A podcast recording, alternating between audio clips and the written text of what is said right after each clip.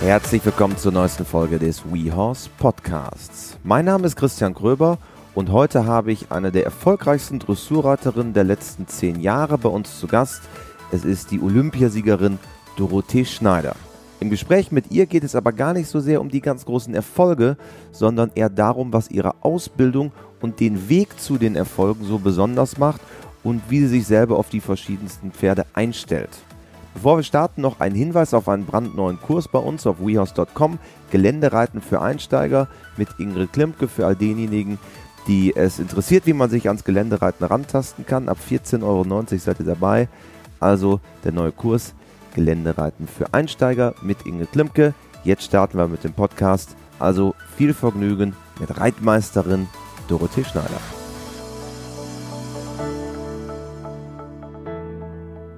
Eine neue WeHorse Podcast Folge. Ich freue mich ganz besonders. Wir sind auf den deutschen Meisterschaften von Balve und gestern hat sie die Bronzemedaille gewonnen im Grand Prix Spezial. Hallo, Dorothee Schneider. Hallo, freue mich auch.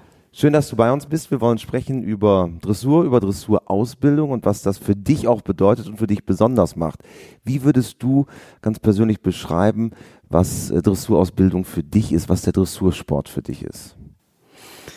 Also ähm, der gemeinsame, das gemeinsame Tun oder das gemeinsame Spaß haben mit mit dem Pferd. Ähm, ich glaube, es ist für mich ist es ganz besonders, den Ausbildungsweg zusammenzugehen äh, mit dem Pferd. Ich bin, habe ganz früh als Kind schon den Pferdevirus gehabt. Ähm, ich bin mit Pferden aufgewachsen. Meine Eltern haben einen landwirtschaftlichen Betrieb gehabt und auch Pferde. Und ich, da ist sofort der Funke übergesprungen. Also ich habe mehr Zeit im Stall verbracht als woanders und ähm, wusste eigentlich schon von Kind an, dass ich das ähm, die Begeisterung und und das Talent vielleicht auch dann auch irgendwann mal zu meinem Beruf machen möchte.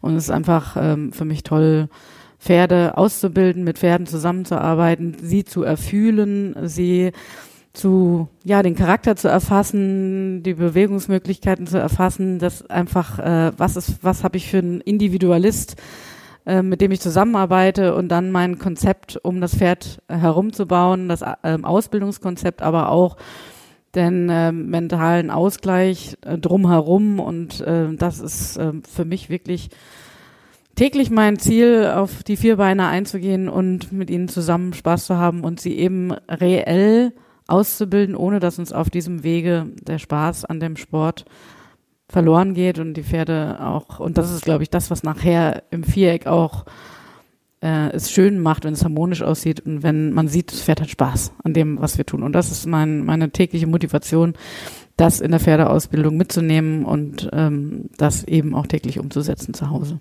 Also dieses individuelle Einstellen auf äh, das Individuum unter dem Sattel, richtig? Richtig, weil wir haben es ja nicht mit ähm, Schema F Ausbildung zu tun, ähm, so nach dem Motto jeder ist gleich, sondern jeder Reiter, jeder Mensch ist unterschiedlich und auch jedes Pferd ist unterschiedlich. Es gibt ja nun ähm, motivierte oder auch mal ein bisschen grelle Pferde oder auch eher faule Pferde.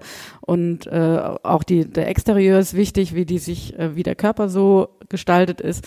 Und das, ähm, sich ein Bild zu machen davon, mit, mit was für einem Pferd man gerade unterwegs ist, wie ähm, wie der Charakter ist, wie die Einstellung zum Sport ist, wie der Körper das schon umsetzen kann, wie die Kraft da ist oder auch nicht. Wie kann ich das individuelle Pferd auf den Ausbildungsweg bringen. Das ist eben das, was wir Step by Step zusammen lernen, auch im Körper und im Kopf gut umsetzen kann. Und das ist für mich äh, wirklich das Ziel, mich da mit dem individuellen Charakter und dem individuellen Körper auseinanderzusetzen und da das Ausbildungskonzept drumherum zu gestalten. Gibt es da einen idealtypischen Weg, wann ein Pferd zu dir kommt? Wann, wann geht das los? Oder ist das wirklich auch, wie du sagst, individuell manchmal kommt ein Pferd mit sieben, manchmal ist es schon vierjährig bei euch im Stall. Wie ist so der, der normale, in Anführungsstrichen, Weg?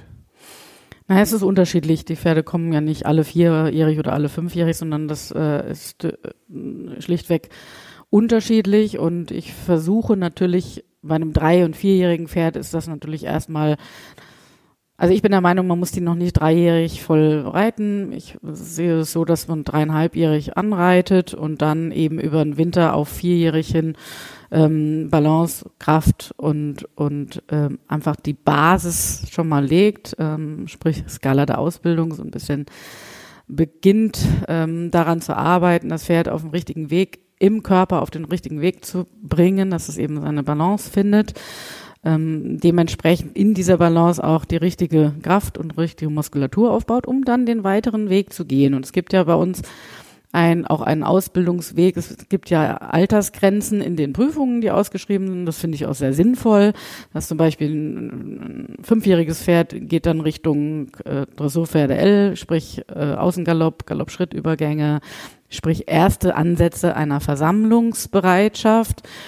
Und dann geht es sechsjährig Richtung Seitengänge und fliegende Galoppwechsel. Ich finde das auch eine ganz gute Aufteilung für die Pferde, dass sie wirklich auch in diesem Alters Schritten langsam auf diese nächste schwierigere Aufgabe vorbereitet sind.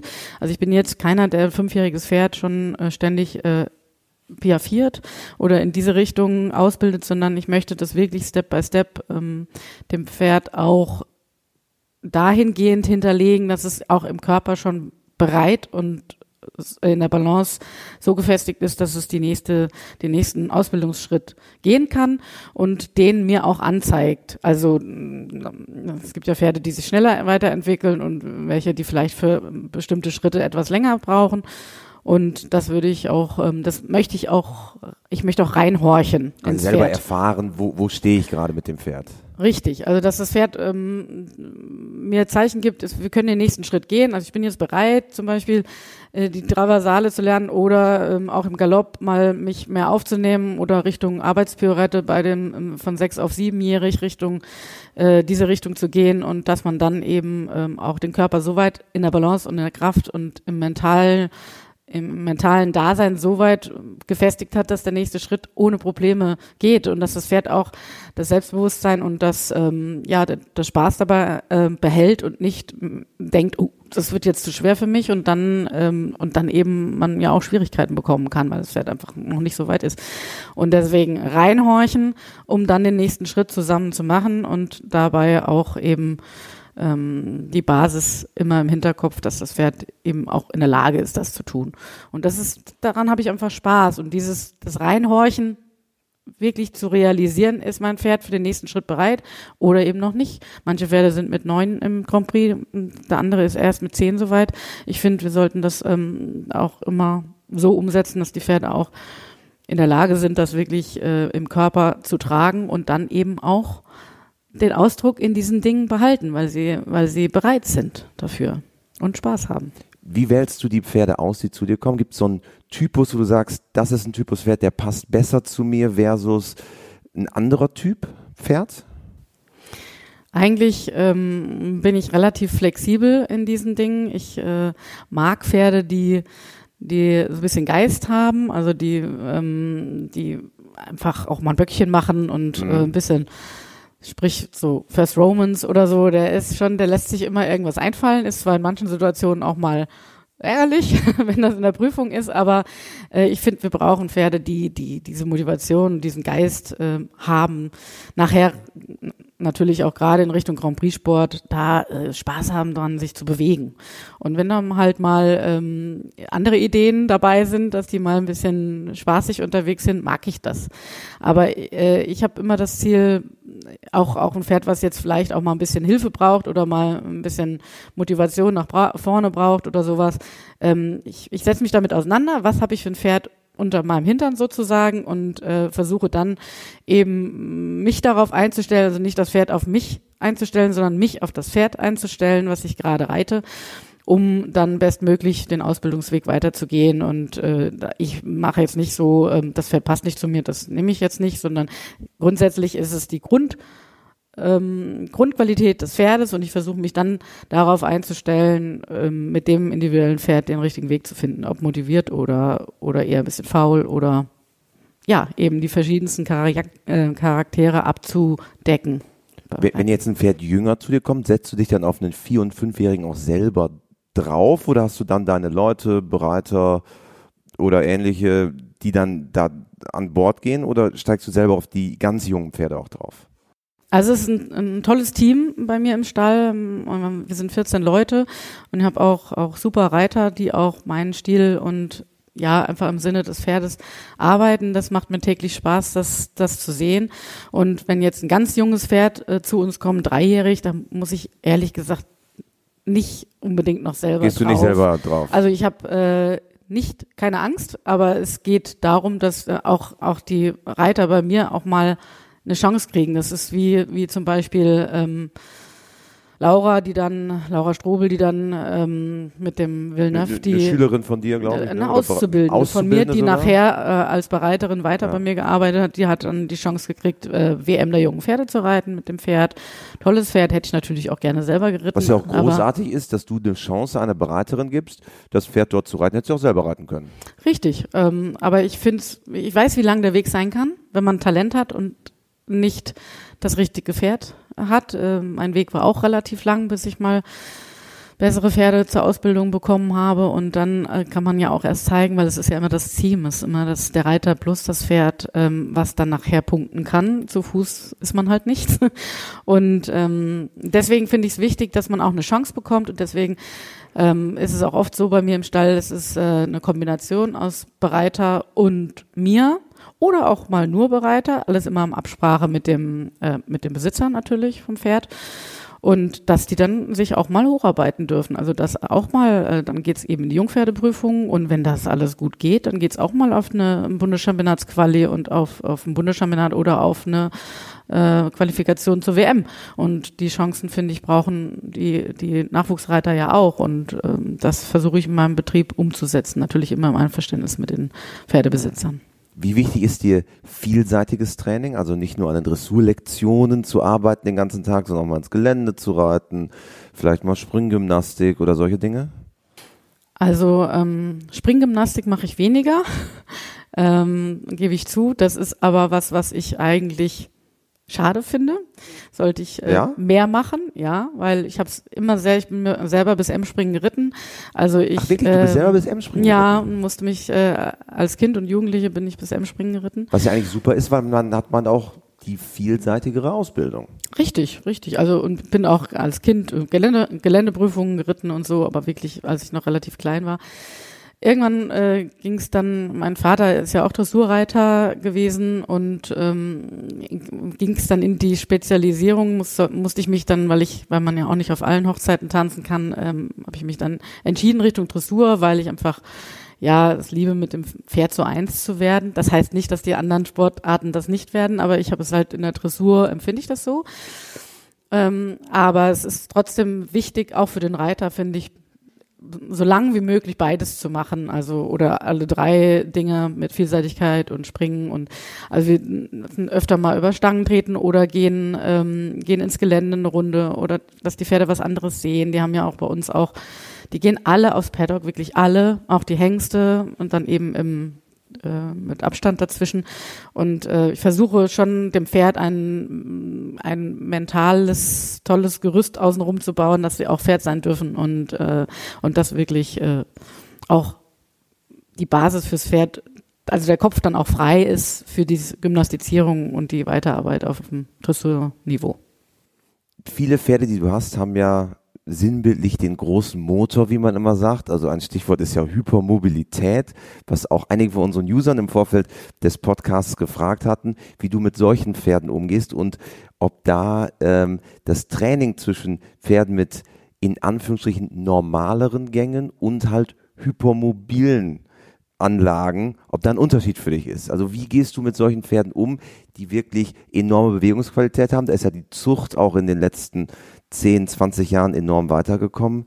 Wie gehst du mit diesen Pferden um im Vergleich zu den anderen? Oder ist da überhaupt ein Unterschied? Das ist ja eine, eine, eine, ein großes Thema, kann man ein Buch drüber schreiben, über diese Frage.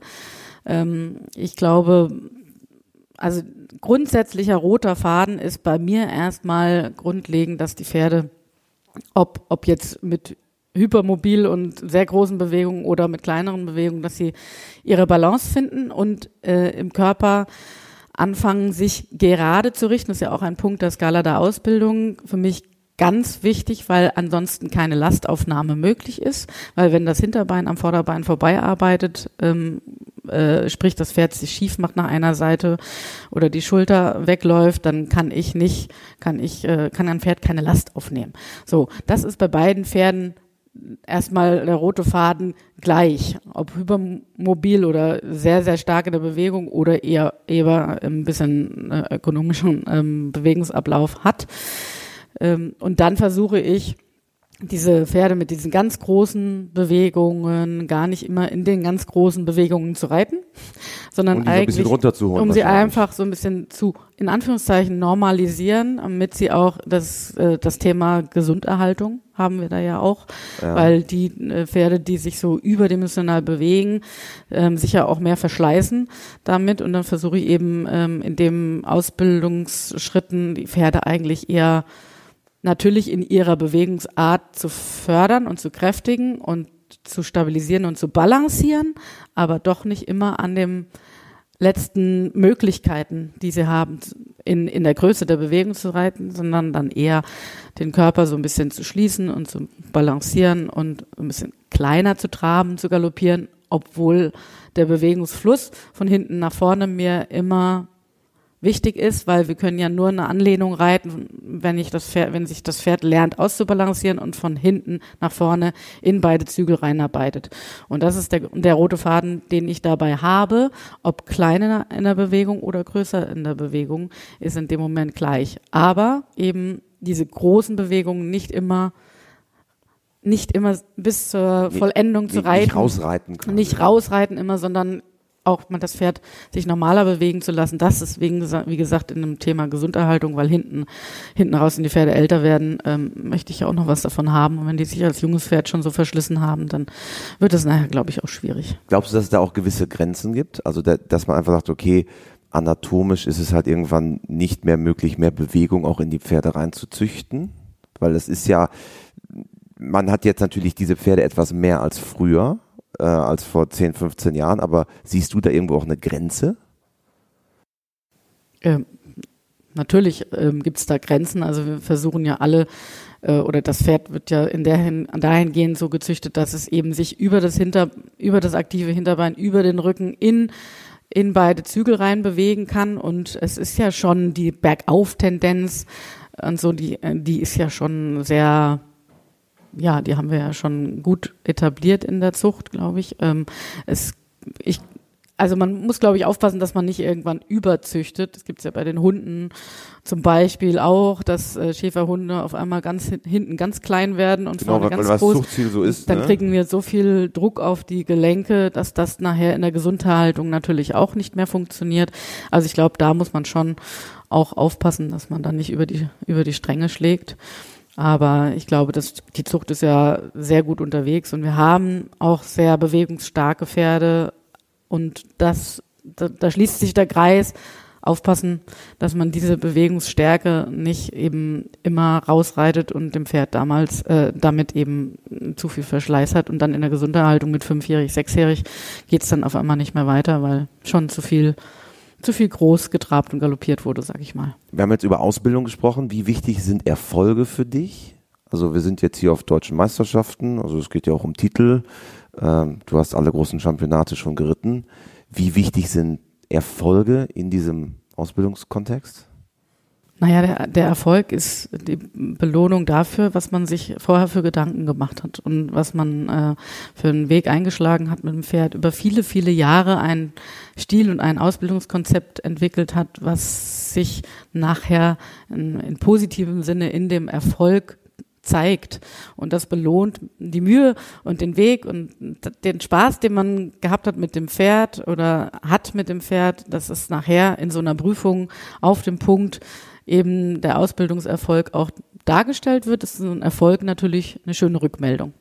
Für beide Seiten. Fürs Pferd, für den, für den, für den Besitzer natürlich des Pferdes, der den Weg eingeschlagen hat in der Ausbildung. Für mich als Ausbilder ist das äh, der Erfolg eine schöne Rückmeldung für das, was man vorher mit dem Pferd eben den Weg, den man gegangen ist. Und deswegen hat ist so ein Erfolg wie hier auf den deutschen Meisterschaften mit Faustus, der das erste Mal hier ist, und sich jetzt gleich ähm, aufs Treppchen gearbeitet hat, in, in Anführungszeichen, in die Bronzemedaille für die äh, Spezial, ist schon ein besonderer Erfolg. Und das ist natürlich auch für die Besitzer toll, und ähm, ja, die sich, die ja auch in den in den äh, Sport rein investieren und in das Pferd rein investieren und dann sehen, Mensch, der Weg hat sich gelohnt und und ähm, für alle Beteiligten ist das natürlich der Erfolg dann die Belohnung für den Weg, den man gegangen ist. Aber es ist nicht zwingend, sondern es ist ja auch das Wichtige, dass man, dass man Spaß hat an dem Sport und das ist, äh, das steht erstmal an der ersten Stelle und einfach auch zeigt, wie toll dieser Sport ist. Also, dass quasi der Erfolg dann am Ende des Weges ist, also wie du sagst, Rückmeldung. Rückmeldung ist ja eher immer am Ende. Ja. Ähm, und aber da- und für, der- in, der, in dem, Entschuldigung, Ja. in dem speziellen Moment die Rückmeldung. Also Ja. ich meine, wenn ich jetzt mit einem sechsjährigen Pferd, was das Ziel hatte, jetzt auf die WM des jungen Pferdes zu gehen und äh, qualifiziert sich dahin und ist da auf- auch erfolgreich, dann ist das in dem Moment ja eine schöne Rückmeldung oder eine schöne Bestätigung für die Arbeit, die man vorher gemacht hat. Immer auf dem Niveau eines sechsjährigen Pferdes und dann natürlich, ähm, wenn das Talent da ist und dann geht's natürlich weiter und dann gibt's das nächste Ziel und dann arbeitet man darauf wieder hin. Und wenn es dann den nächsten Step bekommt, also sprich jetzt zum Beispiel den Nürnberger Burgpokal, das Pferd also die aber- sieben bis neunjährigen die Nachwuchs. sieben bis neunjährigen. Nachwuchspferde und das Pferd ist weiterhin, entwickelt sich gut weiter, ist es wiederum natürlich äh, eine tolle Bestätigung und macht natürlich auch riesig Spaß. Aber immer, ich bin jetzt keiner, der jetzt jeden, jedes Wochenende losrennt mit dem Pferd ähm, zum Turnier und da sämtliche Prüfungen abklappert, sondern ich versuche die immer dosiert einzusetzen, Punktuell quasi. altersgemäß einzusetzen und dann den wieder über den Winter den nächsten Step zu erarbeiten und dann aber gar nicht mit einem Pferd zu viel Turniere, sondern fünf, drei, vier, fünf Turniere, das reicht schon. Gibt es so gewisse Einflüsse, die so auf deine Philosophie äh, sich ausgewirkt haben? Also gibt es Vorbilder, wo du sagst, na, die und die alten Meister fand ich schon immer gut. Gibt es so Menschen, die wirklich auch Einfluss genommen haben auf die Art und Weise, wie du das Ganze machst? Also mit Sicherheit haben mich meine Eltern sehr, sehr geprägt in der Richtung, immer im Sinne des Pferdes zu arbeiten. Und das ist auch meine, meine Philosophie. Und ich bin jetzt jemand, der, wenn ich au- rausgehe, ähm, ich gucke schon rechts und links. Also ich versuche, ich habe meinen eigenen Stil über die Jahre entwickelt, aber ich versuche mich jeden Tag selber zu hinterfragen und das haben meine Eltern auch oder meine Kindheit auch bei mir hinterlegt und ähm, ich gucke dann einfach, wie die anderen so arbeiten und ähm, denke dann, ach, das ist eigentlich eine gute Idee oder hm, krieg zu Hause dann auf einmal einen- versuche einfach irgendwas und denke, wie, warum bist du da eigentlich nicht vorher drauf gekommen? Also jeden Tag, ich bin so gestrickt, ich ich stehe morgens auf und, und, und beginne meinen Tag und versuche zu sehen, was kann ich eigentlich an mir selber optimieren, um dann auch das, dem Pferd irgendwie den Weg besser machen zu können. Ich Also bist du eine, Selbst, so eine Selbstoptimiererin? Also Ja. hast du dann irgendwie so eine Apple Watch, wo du dann deinen Pulsschlag misst und richtig sowas? Nein, nein, nicht in, im Sinne des körperlichen, der körperlichen Fitness, sondern eigentlich in der Art, ähm, das Pferd auszubilden. Okay. Beziehungsweise ich, wenn ich dann in den Spiegel gucke und, und äh, ich versuche immer, mich noch besser aufs Pferd zu setzen, ohne dass ich jetzt äh, nur an meinem Sitz arbeiten würde, aber einfach zu optimieren und zu überlegen oder auch über das über das Pferd speziell individuell, ob ich bei dem oder jenem Pferd vielleicht noch was anderes machen kann, wie ich selber das auf dem Pferd umsetze, sprich wenn ich jetzt irgendwie Biegung und Stellung verbessern möchte, äh, wenn ich eine Hand so ein bisschen zur Seite nehme oder ganz, ganz, ganz kleine Sachen zu optimieren, um dann hinten raus doch noch eine bessere Balance und doch noch eine bessere Anlehnung zu haben. Also ich bin jetzt kein Mensch, der sagt, Mensch, du kannst das, ich, du hast jetzt schon so viele Pferde ausgebildet, du musst jetzt nicht mehr an dir selber arbeiten. Doch, ich möchte jeden Tag an mir selber arbeiten und das gibt mir auch ganz viel zurück und wenn ich merke, da, da ist wieder eine Tür aufgegangen, ich habe mich wieder optimiert, das geht nochmal nach, nach vorne in meiner Art zu reiten oder ähm, das gibt Zufriedenheit, finde ich. Weil man merkt, man ist nicht am Ende angekommen, sondern man kann sich doch noch jeden Tag verbessern, optimieren und das Konzept damit auch runder machen. Arbeitest du auch mental? Ja, also ich ähm, glaube, ich bin äh, mental relativ stabil. Aber als ich dann äh, 2012 das erste Mal mich in Lichtgeschwindigkeit mit Diva Royal für die Olympiade qualifiziert habe und mitbekommen habe, dass ähm, alle Mentaltrainer äh, haben, dann habe ich mir auch überlegt, hm, Brauche ich auch einen. sollte ich vielleicht auch machen, ja? Nicht, also man weiß ja, im, letztendlich weiß man nicht, wie sich das auswirkt, der Mental, also die Gespräche, die man da führt oder was man da so aufarbeitet. Ich habe das damals mit Carlo Trenhardt gemacht, dem Hochspringer, der ja nun selber auch äh, Weltmeister war und so. Und das war wirklich, das waren ganz lockere Gespräche über den Sport, der nun in seinem Sport ganz anders ist als meine, aber was man, wie man sich da drumrum organisiert. Er hat mir damals gesagt, wie schön, dass du in deinem Alter noch Olympiade reiten darfst. Ich so, danke für die Blumen. Weil den Reitsport, den kann man ja nun ein bisschen länger betreiben Stimmt. als Hochsprung Stimmt. zum Beispiel. Ähm, ich habe ja, ja, war ja nun äh, äh, auch schon über 40, als ich diese Chance bekommen ja. habe und das ist natürlich toll. Und diesen Moment zu genießen, dass man dann nochmal für Deutschland Olympia reiten darf und äh, das ja, und dann ja auch wiederholt hat danach, ja. Ja, und äh, das hat er mir schon wirklich mit mit auf den Weg gegeben und das zu genießen und ähm, das waren tolle Gespräche mit ihm. Und das haben wir auch vor Rio gemacht. Ähm, schon. Also Olympiade 2016? Ja, Olympiade 2016. Und äh, ich glaube schon, dass es sich positiv auswirkt, einfach um ja die Ruhe und die Freude und äh, und die Konzentration da dahingehend auf den Punkt zu bringen, auf den äh, Sport, auf das sportliche Event, was dann kommt. Ja, und auch sicherlich ganz gut auch mal andere Sportarten, andere Athleten mit einzubeziehen, weil am Ende haben die ein ähnliches Schicksal oder, oder ein ähnliches, ähnliche Drucksituation, wenn man einreitet oder wenn man halt im großen Stadion über 7,30 Meter springen muss. Ja, und du weißt ja nicht, wie der Körper reagiert. Also 2012, ja. ich wusste ja nicht, wie, wie, wie, was, was machen meine Knie? Fangen die an zu schlottern, wenn ich äh, jetzt äh, in dieses Viereck da in London einreite? Ähm, oder wie, wie, wie, wie reagiert mein Körper? Und man möchte natürlich die Aufregung, wenn sie denn kommt, nicht aufs Pferd übertragen und sich damit zu beschäftigen, wie man doch selber damit umgeht, wenn jetzt Auf, Aufregung aufkommen sollte. Aber ich muss sagen, das hat richtig Spaß gemacht. Ich konnte äh, in London einreiten, ähm, ich konnte das genießen.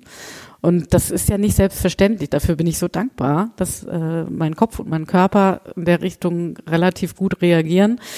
Ähm, und so eine, so eine Olympiade für Deutschland, das war immer mein Traum und damals ist das in Erfüllung gegangen und, und das dann also so einem schönen Pferd wie Diva Royal genießen zu können, das war schon äh, sehr, sehr besonders. Also nimmst du das dann bewusst wahr und sagst, ey, unfassbar, ich reise jetzt in die Olympiade rein? Oder ja. ist man so im Tunnel und sagt, okay, das ist jetzt unser Programm Grand Prix Spezial, das ziehen wir jetzt durch? Das ist irgendwie beides. Also weil, weil ich habe mir das schon bewusst gemacht, dass ich ich, das ist nicht zu fassen. Ich bin jetzt ein Lichtgeschwindigkeit, also es ging ja relativ schnell mit dem, mit dem, mit Diva Royal, weil die war ja erst zehn und ähm, dann ist Totilas ausgefallen, beziehungsweise Matthias und äh, auf einmal war ich von Longlist Nummer sieben äh, einmal, man nach oben gespielt. Äh, nach ja, ja, und dann haben wir uns noch von Prüfung zu Prüfung gesteigert und auf einmal war ich im, äh, im CAU Aachen und dann auf einmal nominiert für London. Ich habe echt Schnappatmung bekommen. Also das war das war sehr emotional und sehr besonders. Und dann habe ich gedacht, Dorothee, du fährst tatsächlich für, für, für Deutschland auf die Olympiade. Wie cool. Ja, und, ähm, und so richtig realisiert, natürlich bist du irgendwie im Tunnel und versuchst das irgendwo ähm, in dem Moment in der Konzentration auf den Punkt zu bringen, aber in diesem tollen Stadion in London, in einem Tourismusstadion mit, mit 20.000 Leuten, äh, hast du eine Stecknadel fallen gehört und bin ich außen ums Viereck rumgeritten und habe gedacht, jetzt, jetzt gilt's, das zu genießen und hier uns auf den Punkt toll zu präsentieren und ähm, ich konnte da wirklich noch lächeln, als ich eingeritten bin. Da gibt's auch Bilder von. Es ja, ist einfach toll. Ja. Ähm, und, und dann den, den Moment auch zu genießen, weil es einfach äh, sehr, sehr besondere, emotionale ja Momente, Momente sind. Ja. Die hat man ja nun nicht so offen. Weiß man ja nicht, ob man das nochmal ja. hat. Also ich hatte das Glück ja dann nochmal mit, äh, mit Shotam ähm, Deutschland in Rio vertreten zu dürfen. Aber, äh, Aber sicherlich auch ja eine andere Atmosphäre. Ne? In London war das ja auch schon ein Hexenkessel, viele Leute. Das ja. ist ja auch noch ein Faktor. Reitsport Nation, Land, ja. ja. Nation, ja. Das war schon, also London war, war eine sehr, sehr besondere Olympiade, ohne dass ich da, da mitreden kann, wie es äh, davor war. Ich war nie dabei davor, aber London war, glaube ich, ähm, eine ganz, ganz besondere Olympiade und Rio, gut, waren natürlich äh, nicht so viel Pferdebegeisterte Menschen dann dort und das Stadion relativ leer das ist dann äh, schon nochmal ein Unterschied, aber trotzdem, Olympiade ist Olympiade. Olympiade also. ist Olympiade. Liebe Dorothee, am Ende eines jeden WeHouse Podcasts habe ich die vier klassischen WeHouse-Fragen, die ich auch dir stellen möchte. Und Frage Nummer eins ist, hast du ein Motto, nach dem du lebst? Das habe ich, glaube ich, eben schon erklärt. Optimiere dich selber und genieße das Leben. Sehr gut. Dann Frage Nummer zwei. Gibt es einen Menschen, der dich vielleicht auch im Hinblick auf die Pferde, wir haben es eben schon mal ganz kurz angerissen, besonders geprägt hat? Ja, muss ich sagen, mein Vater. Er hat mir wirklich äh, viel mitgegeben, wir haben mir viel von ihm abgeschaut und ähm, ja, dass äh, meine Eltern fiebern heute noch sehr, sehr mit hier, auch wenn ich in Balve bin oder auf irgendwelchen Sind die mit dabei bei den großen Veranstaltungen? Nein, dabei sind sie nicht von zu Hause aus. Ja. Meine Eltern sind jetzt auch 85, aber die fiebern mit mit der Deutschlandfahne in der Hand und äh, sitzen vor dem PC cool. und gucken. Also das macht schon Spaß und die haben mich wirklich geprägt. Meine Eltern sind toll, haben mich immer unterstützt. Das ist schon besonders. Cool. Danke nochmal dafür. Genau, also falls ihr das hört, ja. danke an euch. Dann ähm, Frage Nummer drei, wenn du Pferdemenschen eine Sache im Umgang mit ihren Pferden auf den Weg geben könntest, was wäre es? Wie gesagt, sich immer erstmal selber hinterfragen, bevor man ähm, irgendwas aufs Pferd projiziert und ähm, immer sich darüber bewusst sein, dass man es mit Individualisten und Lebewesen zu tun hat. Das ist, glaube ich, der Punkt, also dass man erstmal über sich selber nachdenkt und äh, immer an den Individualist und Sportpartner denkt.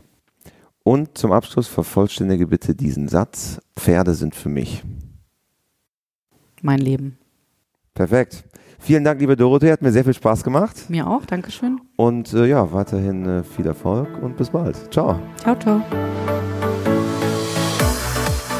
Schön, dass du bei dieser Folge dabei warst. Wenn dir unser Podcast gefällt, abonniere ihn, um keine Folge zu verpassen. Du findest uns überall dort, wo es gute Podcasts gibt.